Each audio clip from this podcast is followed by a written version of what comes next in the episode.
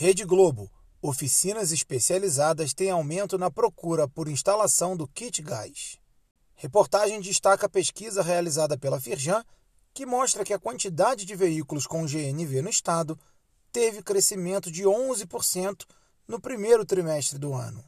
Segundo Celso Matos, presidente do Sindirepa, o uso do combustível é um sucesso e seu aumento gera mais emprego e renda para o Rio de Janeiro.